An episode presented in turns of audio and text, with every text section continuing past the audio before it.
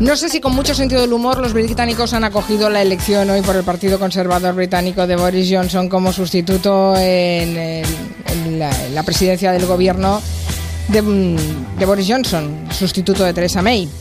Blas Moreno, Orden Mundial, ¿cómo estáis?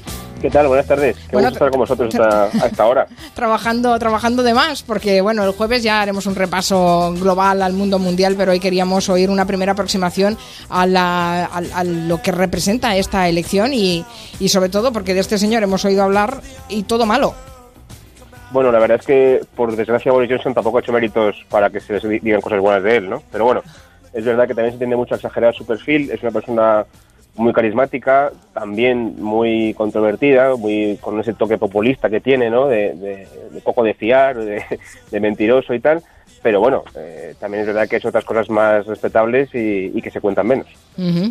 Eh, antes nos recordaba Clara en Maldita Hemeroteca una cosa que, ha recuperado The Guardian, eh, una frase de Boris Johnson en 2012 que decía que sus posibilidades de convertirse en primer ministro no solo son un poquito mayores que las de ser decapitado por un frisbee. bueno, pero él se ha empeñado mucho, lleva mucho tiempo intentando ser premier. Os estaba escuchando y la verdad es que no desconocía esto que contaba cara, pero me ha hecho mucha gracia. Hay que tener en cuenta que Boris Johnson estuvo diciendo que no quería ser primer ministro hasta hace apenas eh, tres meses. O sea que tampoco es como decía antes, ¿no? Es una persona conocida por cambiar de criterio o por cambiar de opinión o, de discurso cada dos por tres y no hay que, no hay que creerse todo lo que, lo que él diga, ¿no? Y es verdad que lleva mucho tiempo eh, persiguiendo ascender en la, en la carrera política.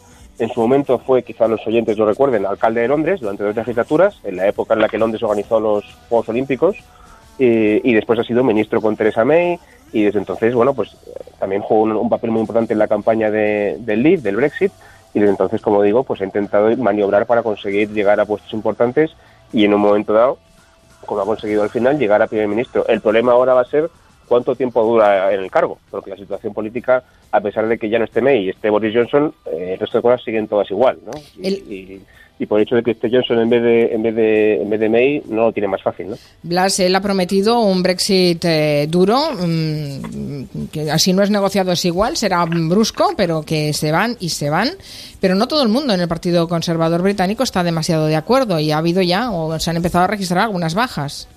Él lo que ha prometido es salir de la Unión sí o sí el 31 de octubre.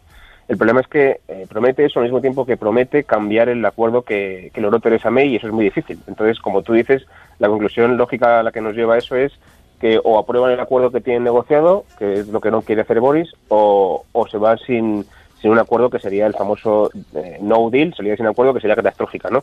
Y es verdad que mucha gente que a pesar de que son eh, convencidos brexiteers, convencidos eh, adalides de la salida de la Unión, entienden que la salida sin acuerdo sería catastrófica. Y entonces ya se están moviendo para, ya sea para dimitir, como sea probablemente se empiece a anunciar en los próximos días importantes cargos ministeriales que, que dimiten, o también incluso para maniobrar a nivel parlamentario para ponérselo difícil a, Boris Johnson y que no logre su propósito de, de salir sin acuerdo. ¿no?